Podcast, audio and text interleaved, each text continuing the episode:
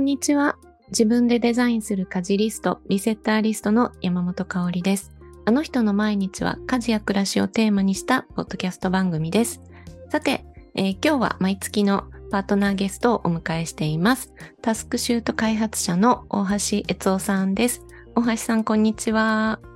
こんにちは。はい、えー、今日はよろしくお願いします。はい、お願いします。はい。えっ、ー、と、1ヶ月ぶりの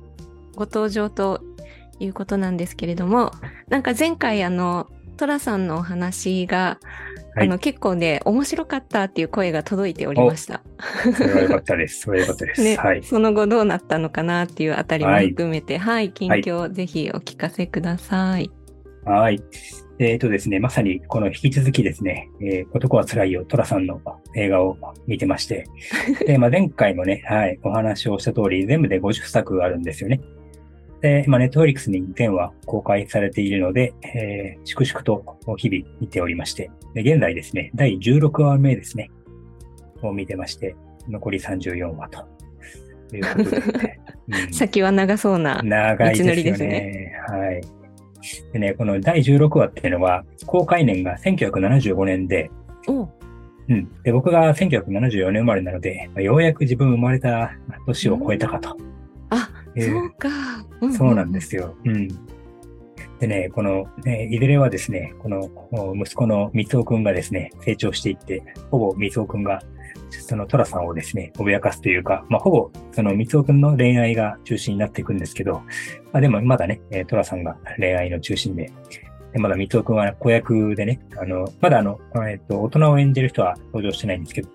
まあ、そういうのも見る、成長していく楽しみみたいなものもありますね。うん。なんか長く続くとやはりその出てる方自身のリアルタイムでの成長もそこに反映されていくから面白いですね子役で出てた方がそのまま成長して役の中でも成長していくみたいな。うん、はい、まさに、うんうん、北の国からとかもそうですよね。あそうですね。うん、うん、うん、はい。で、あの、最近はですね、もう1話見終えるたびに、もうその回のウィキペディアをね、もう全話 きちんと、はい、なんか、詳しく解説されているので、おで、このウィキペディアを、はい。1話ずつ解説があるんですか？そうなんです。ページが分かれてるんですよ。うんうんうん。うん。だから男は辛いよという総合ページがあり、で、各話ごとにですね、あの、きちんと用意されていて。でもすごいですよ。そのもうきちんとね、えー、調べてる人が調べ、関連書籍を調べて、それをもとに書いてと。うん。うん。で、それを見返すと、あ、なんかあのシーン見か見やすいでたとかね、あ、こんなことがあったんだと思ってもう一回見てしまうことも多々ありまして。うん、で、これに飽き足らずですね、そのウィキペディアに書いてあるのは、必ずあの、引用書籍、関連書籍が書いてあるので、その書籍を買って読んでみたりするところまで行っていて、なんかもうね、うん、あの、男は辛いやの論文を私は書いているんだろうか、というくらいの勢いですね。もう、寅さん博士になりつつありますね。すねはい。寅さんカルトがあったら答えられるみたいな。で、今のところ読んでいる本をちょっとちなみに紹介しますと、まあ、知識ゼロからの寅さん入門っていうね、これはもうカラフルな、あの、ムック本みたいな本で、写真付きで、えー、いろいろと書かれている本ですね。で、あともう一つがですね、男は辛いよ魅力大全というね、これは Kindle 版なんですけど、まあ、この2冊をですね、読みながら、で、まだあの、見てない回についてのところは、まあ、読まずに取っておくと。いう感じで。で、まあ、こういうふうにこうですね、映像に加えて、この書籍とか、こう読んでいると、まあ、当然ながら解像度がアップするので、まあ、より深くですね、この映像を楽しめると。いうことがありまして、で、もう見てるだけで、えー、終わってしまうともたないので、まあ、気づいたことはリアルタイムにですね、 Scrapbox というメモツールがありますので、まあ、こちらにメモをしていくと。で、これやっていくうちにですね、だんだんこの、まあ、当然回ごとにページを分けて作っているので、えー、なんか、その中でですね、あ、なんかこれってタスクシュートに通じるものがあるじゃないかということをですね、ふと気づきまして、まあ、それはどういうことかというのをですね、ちょっとこの後お話しできればというふうに思います。わあ楽しみ。えー、はい、なんかそのね大橋さんがハマり始めた見始めたよって言ってた寅さんを深掘っていくとタスクシュートにつながってたってすごい面白い。そうなんですよ。これは、これがあるからやってるわけじゃなくてね。うんうんうん。うん、だこういうふうにこの行き当たりぴったりで何かが見つかるということは面白いですね。確かに、これがタスクシュートのあの考え方の一つの行き当たりぴったりがここでも体現できているわけですね。いやー、まさにそうですね。面白い。なるほど。じゃあちょっとまた後ほど本編の方というか、はい、メインのトークテーマでもうちょっとお聞きしたいなと思います。はい。はい。で、えっ、と、私の方は、あの、今月、えっ、と、9月の、あの、あの人の毎日のゲストに、あの、タスクシュート協会理事の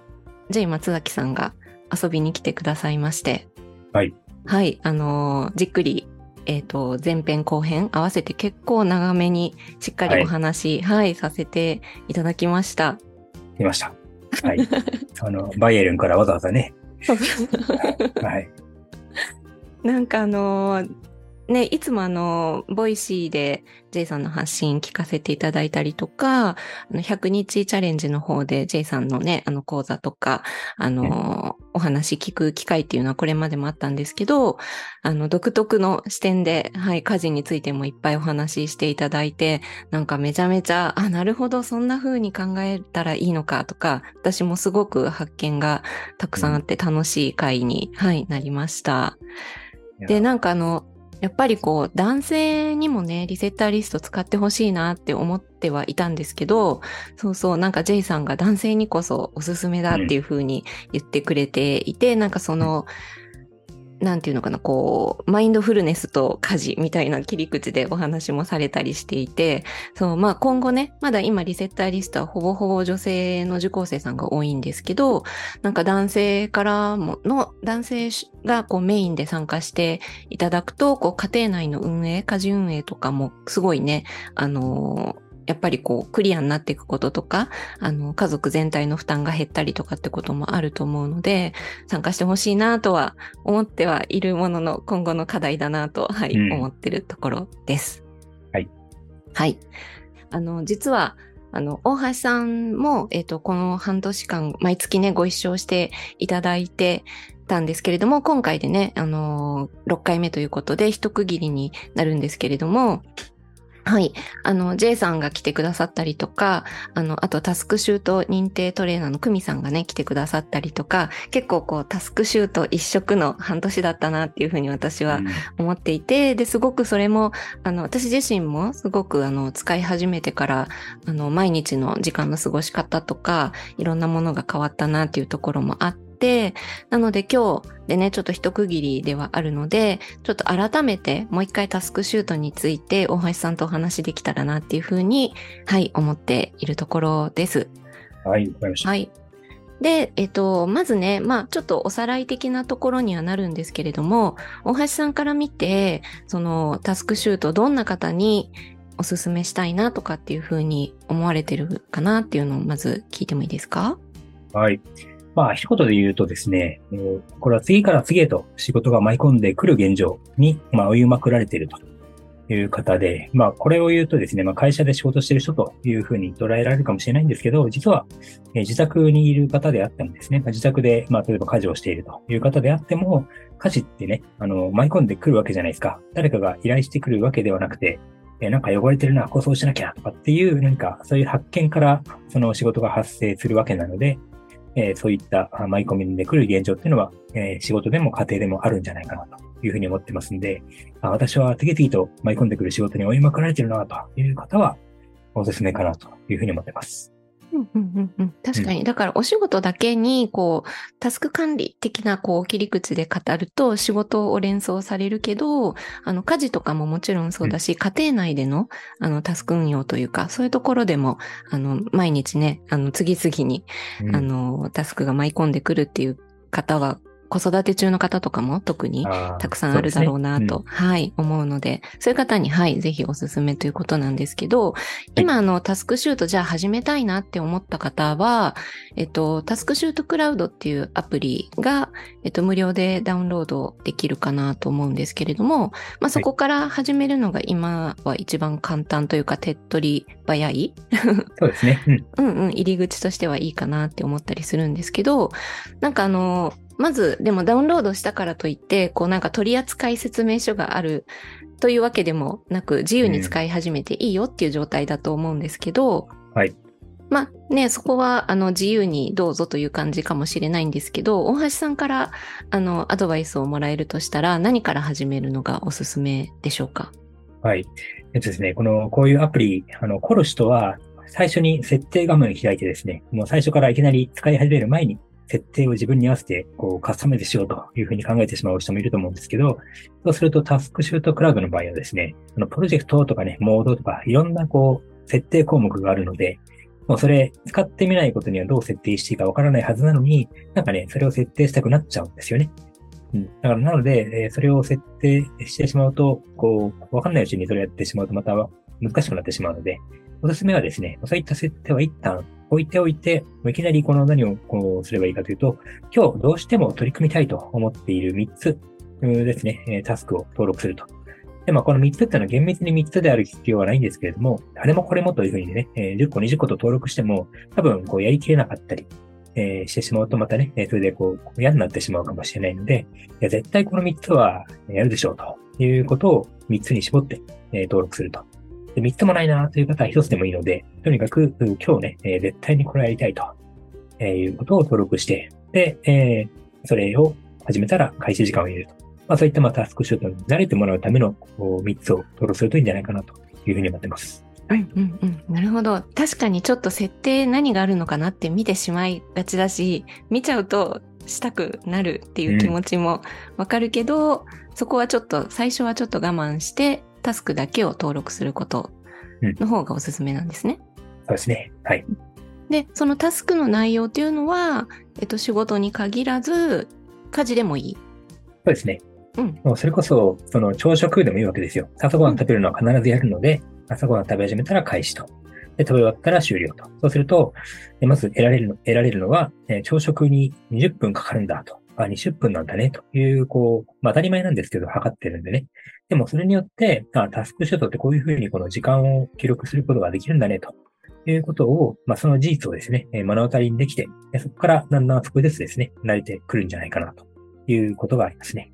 うんうんうん。だからその時間をちゃんとログを残していくとか、その記録を残すことにまずなれるっていう方が、はい、タスクをこなしていくことになれるよりも、まず先っていう感じですかね。そうですね。はい。うんうんうん。なるほど、なるほど。はい。で、なんかあの、やっぱりこの、私の、えっ、と、この番組、あの人の毎日を聞いてくださってるリスナーさんっていうのは、まあ、いろんな方がいらっしゃるんですけど、どうしてもやっぱこう、子育て世代の方で、こう、仕事もやって、家事もやって、子育てもやって、忙しいみたいな感じで、こう、結構こう、それこそ家事に追われてる方たちがやっぱり多いんですけれども、どんな風にあに使っていくと、その子育て世代の人にはおすすめとか、なんかその使い方のポイントというか、使い、どういう風に使うと便利みたいなのがもしあれば教えてもらいたいなって、はい、思うんですけど、はい、いかがでしょうか？はい、わかりました。えっとですね、まず、この、この会社の仕事に限って言うとですね、まあ、会社で仕事してらっしゃる方はですね、多くの方は、えー、記憶だけで仕事をしているという方は少ないと思っていて、必ず紙にですね、あるいはパソコンにタスクリストみたいなものを作って、で、それを見ながら仕事をしていると思うんですよね。えー、なんですけど、この家の家事になるとですね、なかなかこのそういったリストを作ってはいないと。そこまでね、仕事じゃないんだからリストを作るってやるなんてちょっと大げさでしょうみたいなね、ころでリスト化してないという方が結構いらっしゃるんじゃないかなと思ってまして、まあそうすると当然仕事のようにリストにすれば漏れは少なくなるところをですね、記憶だけでやってると当然漏れるので、まあ、そうなると、いつの間にかですね、あの、追いまくられてしまうと。締め切りが明日だったと。例えば、あの、学校に提出する書類のね、締め切りとかも、急に明日って言われたりするじゃないですか。でそうなると、バタバタしてしまうので、つまり、こう、突然対応に迫られることになったりしますので、まあ、やっぱり、この家事についてもですね、ちょっと抵抗を感じるかもしれないんですけど、まあ、リストで管理するのがいいのかなと。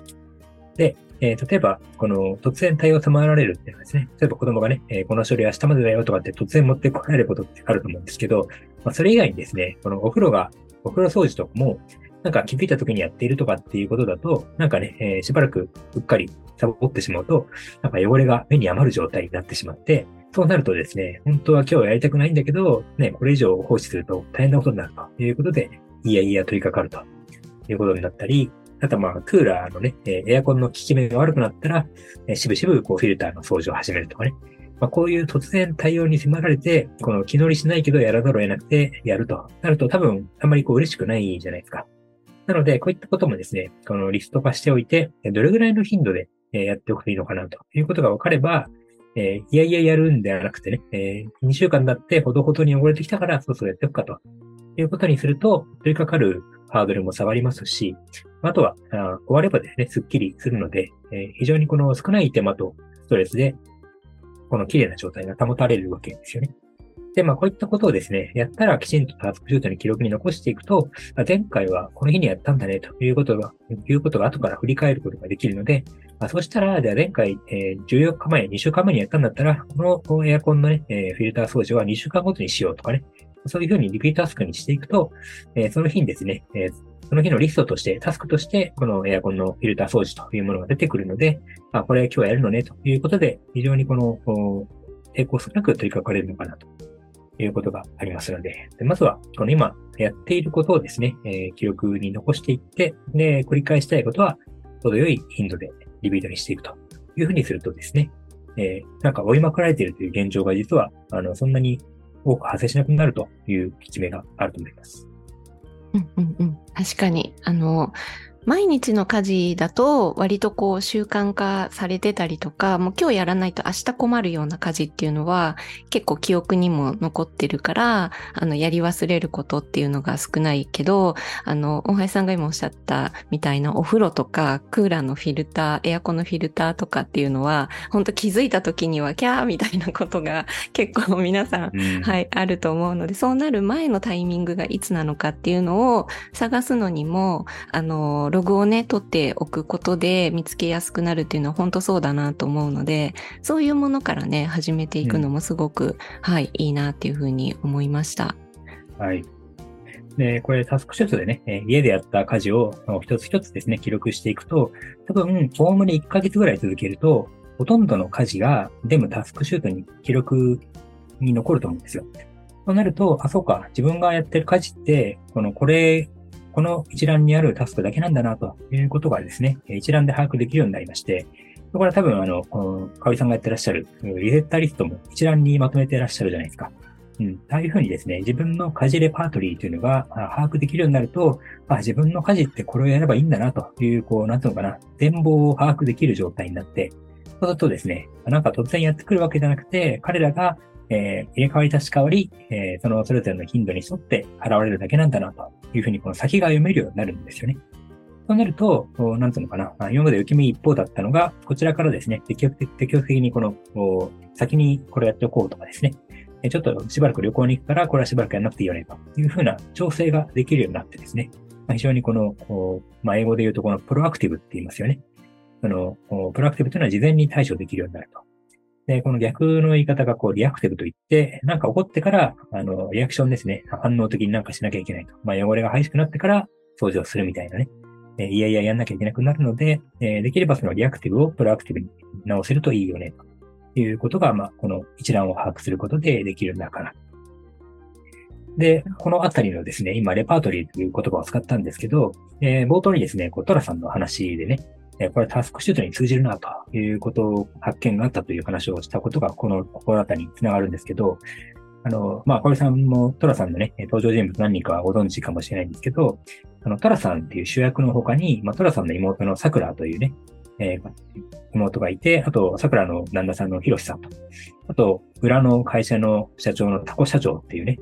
えー、まあ、こういうレギュラーカスキャストっていうのは当然いるわけなんですけど、まあ、このレギュラーキャストに加えて、えー、毎回ですね、えー、各話入れ替わりのマドンナですね。あの、そのと、その、トラさんが恋に落ちるマドンナの女性が入れ替わりに登場するんですけど、まあ、こういう感じのラインナップで物語が進行していくんですけど、一方でですね、このレギュラーキャストは不動なのかなと思いきやですね、実はこの入れ替わることがあって、あの、まず、その、おいちゃんおばちゃんっていうね、あの、桜のおじさんおばさんですね。で、この方がですね、あの、最初、えー、8話までですね、えー、ある方がやってたんですけども、その方がちょっと途中で、えー、お亡くなりになってしまったので、まあ、急遽代役として松村達夫さんという方がですね、引き継いだんですよ。この松村さんという方はですね、実はあの、ちょっと前の、えー、話数の中で、エピソードの中でですね、お医者さん役をやってたんですね。なので、お医者さん役をやってた人が急においちゃん役になって、あれなんでこれって思って、同じね、作品世界なのに、あの、前は別の役をやってたのに、なんか急においちゃんの役になって、これ大丈夫なのかと言っても、こう、もうこれ第8話からなんですけど、もうね、あの、おばちゃんもそれからさからもみんなね、全く違和感なく、いや、前からこの人だったよね、ぐらいの勢いでやってるので、あ、そういう、そういうことなのね、と。だから、なんつうのかな、こう転生した感じですね、おいちゃんがね。なるほど、なるほど。うん。で、面白いのは、この松村さんはですね、13話ぐらいで、また、あの、別の人に入れ替わって、で、今度はまたそれで終わりかと思いきやですね、また今後のシーズンでも、この早くとしてまた登場したりするので、なんかね、そういうこの同じ俳優がこのシリーズの中で別の役として出てきたりするのがすごく面白くて、で、あともう一人ですね、あの、これ読み方難しいんですけど、米倉正兼さんっていう方がいて、で、この方もですね、その、最初の方のエピソードで、えー、大学の助教授の役をやってたんですけど、まあ、その後しばらく出なかったのが、急にこの巡査役としてね、おまわりさんの役としてまた出てきたりするので、これなんかこの人どっかで見たことあるなと思って、あれ、大学の助教授じゃんっていうね。なんかね、そういうこの同じ俳優がこう平気で登場するというところが非常に、あの、独特なところというかね。で、みんながそれをこう何何事もなかったこのように受け入れるというのが面白くて。だから何が言いたいかというと、結局その同じ役者が別の役をやるというのは、結局その見てる側にとっては、まあ、お馴染みの役者なわけですよね。まあ、なので、このお馴染みの役者がいるということは、まあ、あの、お馴染みなので、非常にこの、近しいと、あの、親しみがあると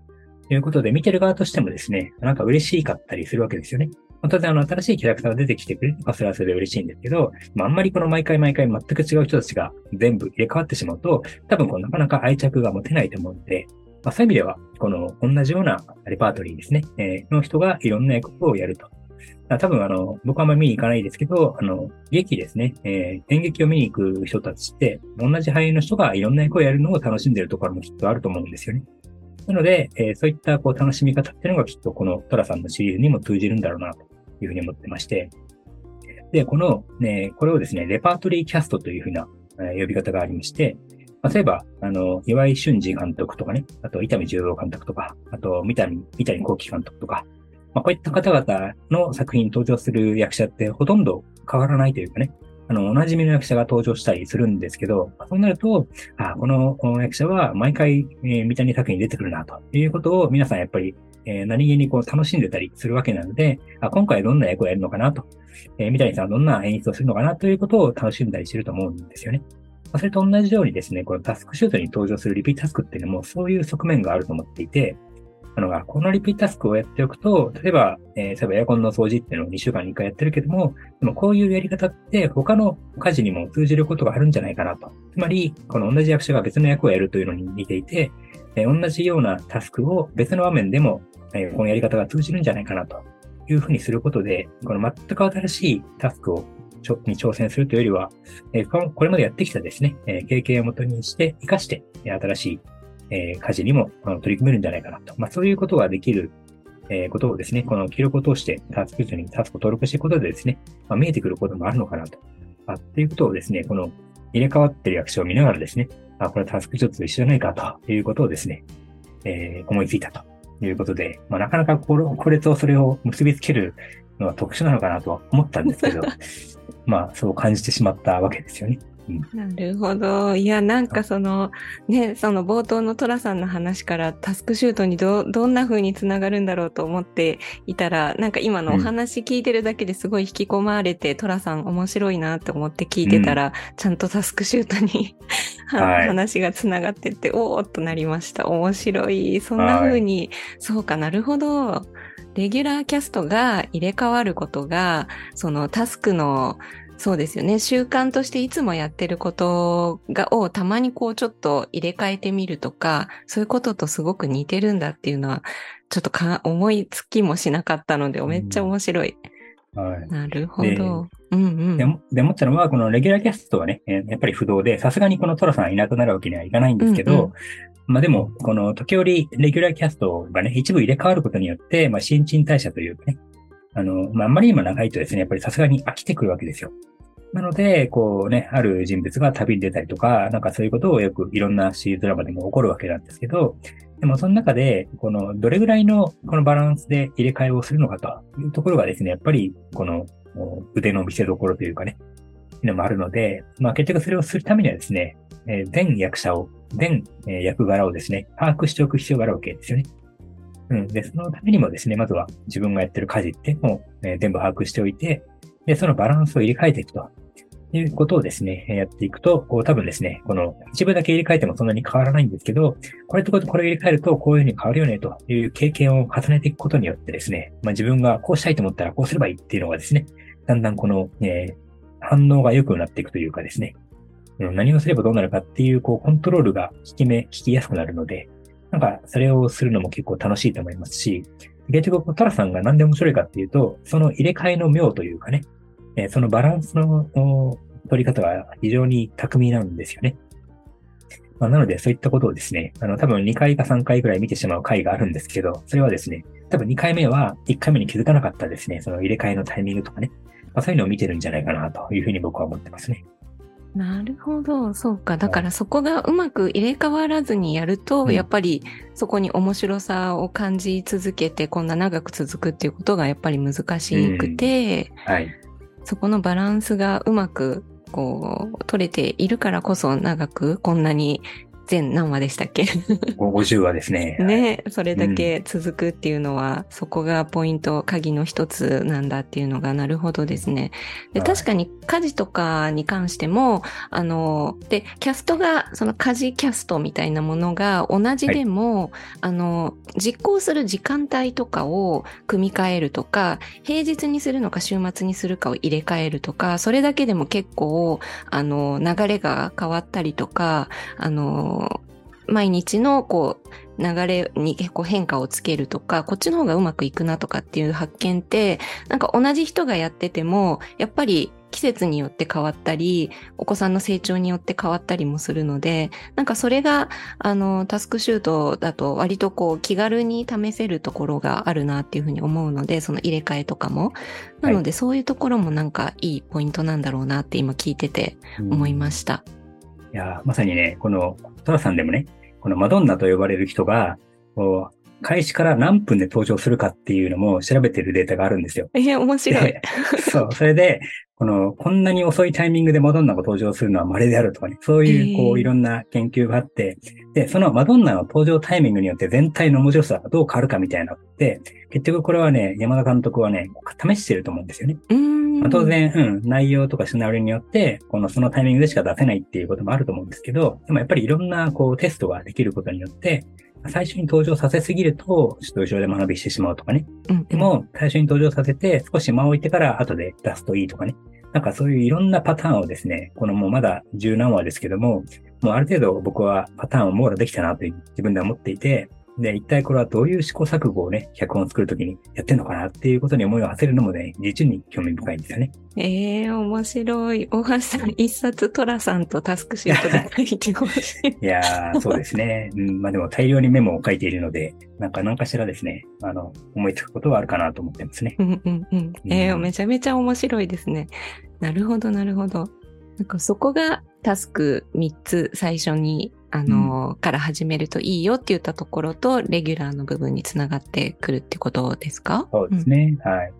で、あの、まあ、新しいキャストを登場させるのは結構リスクなので、最初は3つから始めるとうに言ったんですけど、これはドラマで言えば、まあ、登場人物3人から始めましょうということで、まあ、3人だったら把握しきれますし、で、面白いのがですね、この全員がそのまま、その3人がレギュラーキャストになるとは限らなくて、始めたうち1人はね、ちょっとね、ドラマの都合でこういなくなってしまうとかってのよくあるじゃないですか。うんうん、まあ、そういうふうにして自分にとっての常にね、えー、心地よいレギュラーキャストで固めるということをするための最初の核になるのが、その最初の3人かなと。うん。で、その中でですね、この作り手の方、つまりこのタスクを実行する人は、ある種脚本家になるので、まあ、その、登場人物たちに教えてもらいながらですね、自分も成長して、良い脚本が書けていくようになるということにつながるんじゃないかなということですね。なるほど。なんかその3つの選び方っていうか残っていくのはやっぱり自分が実行して心地よくなんかこう暮らしの中に核となるものだなっていうのをやってれば見えてくるっていう感じなんですかね？そうですね。あの、やっぱりですね、そこにわざわざ登録するんであれば、登録するぐらいのこう熱量があったりとか、あるわけですね、思い入れがね。うん。なので、書くということだけでですね、こう、そういうフィルターがかかるというか、うんうん、何かやってるけど、でもこれはね、わざわざタスクシュートに登録するまでもないよな、というものは当然登録されないので、うんうん、なんかそういうふうにして、こう、自分のこの思いというのをこう確かめられるっていうのがありますよね。うんうんうんうん。うん、なるほど、なるほど。はい。そうですね。で、その3つを毎日、あの、まあ、あの、取捨選択しながら残っていったものを繰り返しやってることが、なんかこう、満足感につながったりとか、今日一日を終えるときに、こう、気持ちよく終えられるなっていうふうな、あの、こう、なんていうのかな。そういうふうなフィードバックがタスクシュートから自分の気持ちに受け入れられるようになってくると、またますます楽しくなっていくなっていう感じが私もあるので、はい、なんかその3つをね、まず最初に、あの、やっていくといいなっていう話を私もすごく賛成というか、はい、共感です。はい、うん、はい、うんで、えっと、そう、じゃあまずはその3つを探してやり、やりながら、こう、自分にとっての3つは何かなっていうのをいろいろ試していくっていうのが、あの、初心者さんにはおすすめっていう話なんですけれども、えっと、タスクシュートそのものは、またこれからいろんなね、展開が待ってるよ、みたいなお話もあるのかなって思うんですけれども、今後は、あの、どんなことをご予定されてたりするんでしょうか？はい。えっと、まず一つはですね、あの、新しいバージョンっていうのが、タスクシュートクラウドの新しいバージョンっていうのが今開発中で、まあ、これはあの、前回、えっ、ー、と、J 正樹さんも登場されたということで、その J さんが、え、開発を担当しているんですけれども、まあ、ゼロから作り直しているということが一つありまして、で、もともとタスクシュートクラウドはですね、2016年に、え、出たんですよね。で、まあ、そこからもう4年、7年経ってますので、で、これ技術的負債って言うんですけど、まあ、要するに、あの、その当時の技術で作られてるわけですよ。で、当然7年経てばですね、えー、いろいろとこう、新しい技術が登場してきていて、まあ、当時の技術というのはですね、もう古くなっていると。まあ、これをまあ技術的負債というふうに呼ぶんですけど、まあ、つまりこの当時の技術をベースにそれを壊すことなくですね、まあ、家で言ったら増築を重ねていくことによって、どんどんこうね、家をこう建てましていくと、多分根本的な建て直しをしようとしたら大変じゃないですか。改築が難しくなるということがあると思うんですけど、そうなったらどうしたらいいかというと、やっぱりこう一からあのスクラッパーのビルドをするしかないので、えー、まあそれをまさに今やっているという感じですね。まあ、ゼロから作り直しをしてしていると。では新しいバージョンが出る近々。はい、タスクシュートクラウド2ですね。はい。うんうん、はい。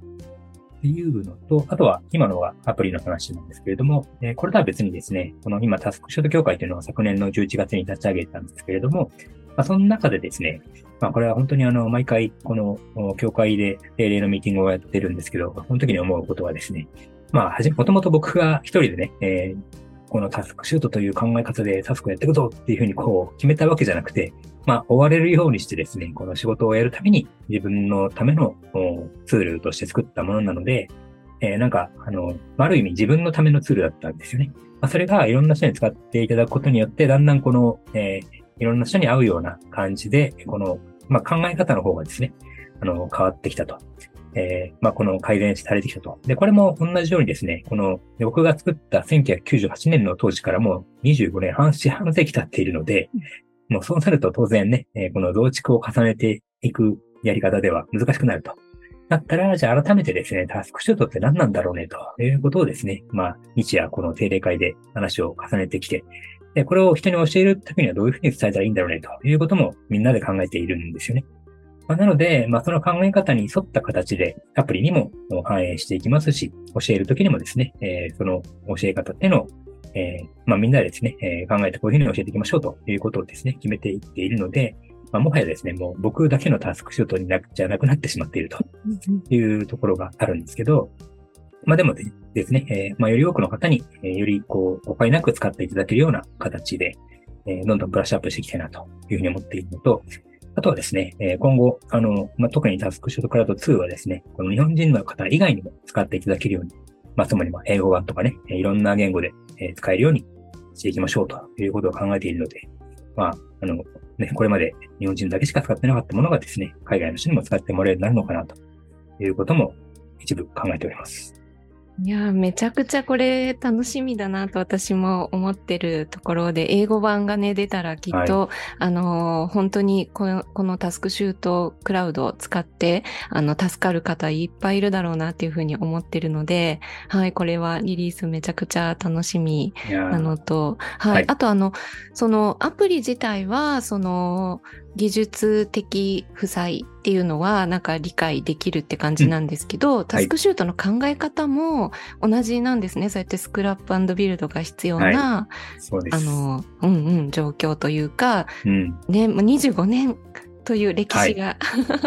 い、いや、びっくりですよね。うんうん。うん。うん、さっきね、あの、最初にタスクシュート始めた方が何をしたらいいですかっていう、かおりさんの問いかけがあって、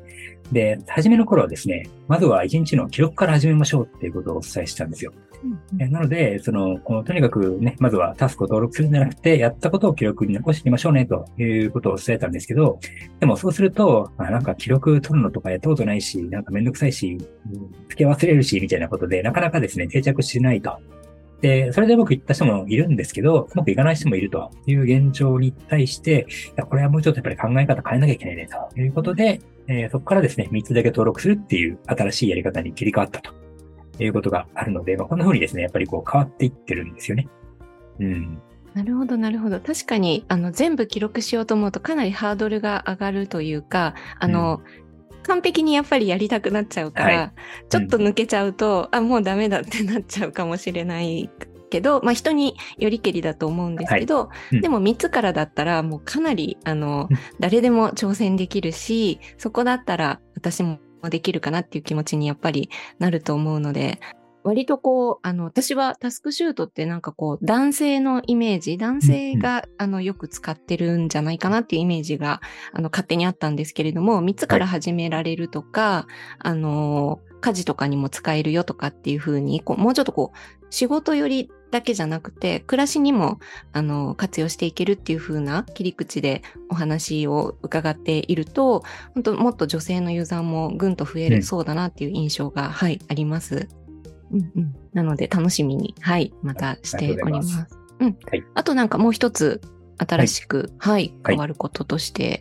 そうですね。あと、先ほど、ちらっとお話をした、まず、ハスクシュート協会というのをですね、昨年の11月に作って、まあ、そこで、えー、タスクシュート認定トレーナーという方々をですね、養成しているということで、まあ、現時点でですね、えー、19名のトレーナーの方がいらっしゃいまして、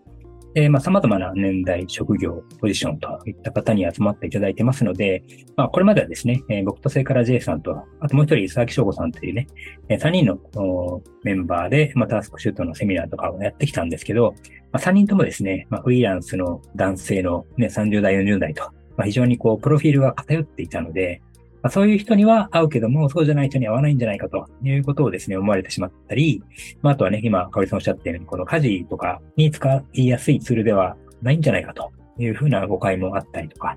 いうこともあったところですね、本当にあの、いろんな職業、年代の方に集まっていただいているので、まあ、そういう方々ですね、その各トレーナーのプロファイルに近い方々に対応できるようになるのかなと。いうことがありますので、まあ、非常にこのあたりですね、あの、幅広く対応ができるようになっていくんじゃないかなというふうに思ってます。うんうんうん、それはもう本当にそうですよね。やっぱりこう自分とあの似た環境、似たようなあの働き方だったり、あの家族の状況だったりとかっていうところが似た方から教わりたいっていう気持ちは、やっぱり私も一受講生としてはそういう気持ちになることってあるので、はい、うんうん。なので、こう、女性のね、トレーナーさんも増えてきているようだったり、あと会社員の方とかでも、フルタイムでどういうふうにそれを使っていくのかとか、家庭運営でどういうふうに活かせるのかとかっていうのも、あの、きっと聞きたいなっていうふうな方もいっぱいいると思うので、楽しみですね。仲間が増えると、やっぱり広く、うん、知っていただけるし。今、あの、まさに、今回の第1期というのを今やってるところなんですけど、まあ、その参加者の一人がですね、あの、公務員の方なんですね。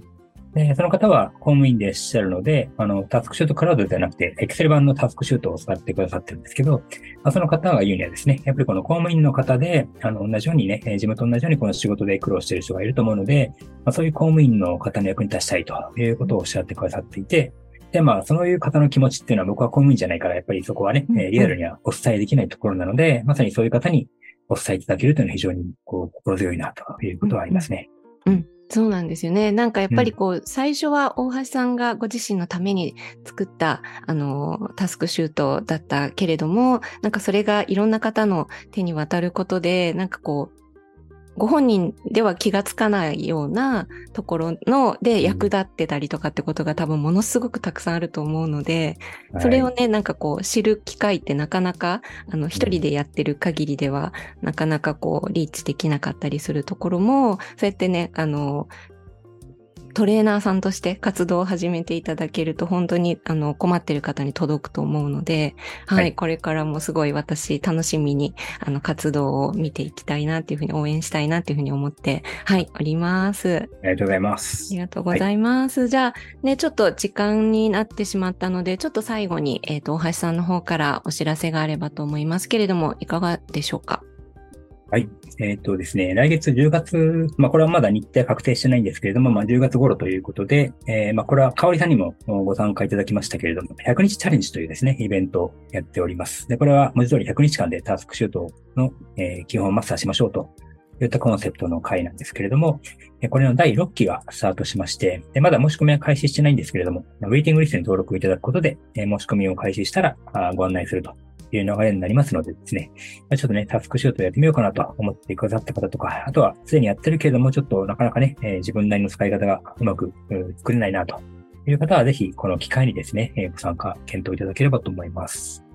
はい、ありがとうございます。私もこれ、大橋さんに教えてもらって、第3期の回に、えっ、と、はい、の時に、えっと、参加させていただいて、めちゃくちゃ、あの、タスクシュートを理解できたっていう感じだったので、あの、本当今回ね、聞いて、あじゃあ3つから、3つ登録するところから始めようかなって思ってる方も、ぜひ、あの、100チャレも合わせてやっていただくともっと理解も深まると思うし、あの、困ったこととかわからないこともすぐね、質問できるような体制が取られてたりするので、はい、あの、ちょっと興味あるなっていう方は、まず、ウェイティングリストの方に登録すると、まあそこからね、どうしようかなって考えてもいいと思うので、はい、ぜひぜひ、あの、概要欄にリンクを貼っておきますので、ご興味ある方はチェックしていただけたらなと思います。はい。というところで、今回でね、あの、なんと最終回というか、はい、半年間の、えっ、と、毎月ね、あの収録に遊びに来ていただくということでお付き合いいただいたんですけれども、本当に、あの、ありがとうございました。はい。はい。あの、大橋さんの方から半年振り返ってみて、もしご感想など、あの、よかったらお聞かせいただけたらなと思います。はい。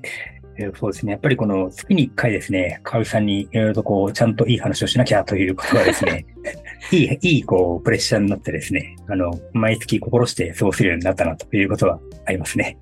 はい。で、あとは、まあ、あの、こうやってね、えー、聞いていただくことによって、まあ、自分一人では思いつかなかったこととか、えー、ね、あその問いかけをされて初めてですね、あ、それについてはあんま考えたことなかったな、ということについてもですね、まあ、普段いろいろとメモをしたりとかしているので、そういったものをですね、そこで思い出すことができたりするので、あ、そうか、やっぱり普段メモすることによってちゃんと聞かれても答えられるんだな、みたいなね。まあそういうこの、なんつうのかな、あの、勉強してるとテストを出されても答えられるんだ、みたいな。なんかそういう、なんつうのかな。まあ当たり前のことかもしれないんですけど、まあそういったことを気づかせていただけたらというふうに考えてます。ありがとうございます。いや、はい、本当に、あの、タスクシュートについて私もめちゃくちゃ理解が深まったし、あの、聞いてね、くれてるリスナーの皆さんもかなりタスクシュート気になってますとかっていう声を、私もちょっと別のところで、あの、交流したりお話ししたりするときに、ちらほらやっぱり聞くことが増えてきたので、うんうん、なんか、タスクシュートめちゃくちゃ役立つツールだと私思ってるから、あの、うん、一人でもね、あの、リスナーさんで使い始めてみたよって方がいたら嬉しいなと思って、すごくいい機会を、はい、いただいてありがとうございました。ありがとうございます。はい。ではね、えっと、またね、ぜひ、あの、毎月ゲスト、月替わりでね、あの、お声掛けしたりしているので、大橋さんにもまたね、ちょっと、あの、久しぶりに来てくださいってお声掛けを、はい、はい、したいなっていうふうに思ってますので、その時はぜひまたよろしくお願いします。はい、ぜひお願いします。はい。ということで、えー、今回のお相手は、タスクシュート開発者の大橋悦夫さんでした。ありがとうございました。はい、ありがとうございました。今回のあの人の毎日はここまでとなります。概要欄にお便りフォームをご用意しています。感想、質問、トークテーマなど募集していますのでよろしくお願いします。それではまた次回お会いしましょう。山本香里がお届けしました。